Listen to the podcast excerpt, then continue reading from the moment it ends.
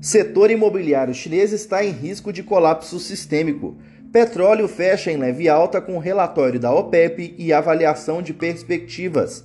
Ritmo de elevação da Selic em 1,5 ainda pode parecer apropriado.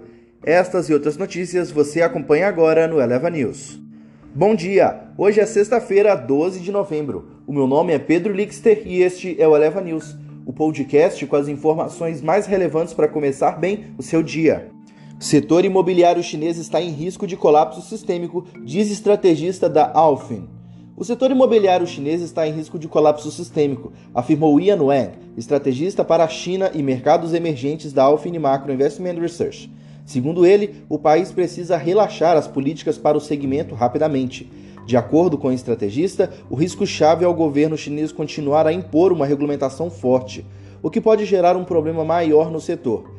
Ian disse, no entanto, que nos últimos dias houve uma evidência de que as taxas de juros estão diminuindo e os desenvolvedores imobiliários podem fazer mudanças. Petróleo fecha em leve alta com relatório da OPEP e avaliação de perspectivas.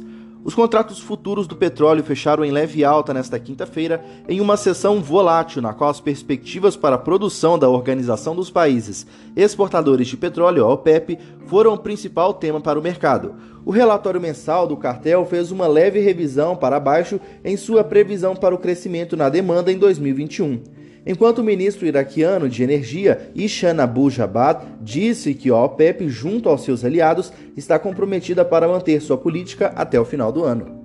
Ritmo de elevação da Selic em 1,5 pontos ainda parece apropriado, afirma a diretora do Banco Central. A diretora de Assuntos Internacionais e Gestão de Risco Corporativo do Banco Central, Fernanda Guardado, afirma nesta quinta-feira que a maior parte dos impactos do ciclo de elevação da Selic aparecerá no ano que vem, que outra parte aparecendo em 2023. O grosso do nosso processo vai se dar ao longo de 2022, disse durante um evento do Itaú Macrovision de 2021. Minério de ferro segue para a quinta queda semanal por preocupações com demanda da China. Os preços do minério de ferro estavam a caminho de uma quinta queda semanal consecutiva na sexta-feira, com as preocupações pela fraca demanda por matéria-prima na principal produtora de aço, a China superando as esperanças de um afrouxamento nas restrições ao financiamento do setor imobiliário do país, abalado por dívidas. O minério de ferro, mais negociado para entrega em janeiro na Bolsa de Commodities de Dalian, fechou em queda de 1,6%, a 546,50 yuans, 85,48 dólares a tonelada, e estava a caminho de uma queda semanal de quase 3%. Na agenda do dia dessa sexta-feira, 12 de novembro, Brasil tem pesquisa mensal de serviços de setembro às 9 horas. E o presidente Jair Bolsonaro viaja para a missão nos Emirados Árabes, Bahrein e Catar. O Eleva News fica por aqui. Segunda-feira é feriado, então eu vejo você na terça-feira. Até lá!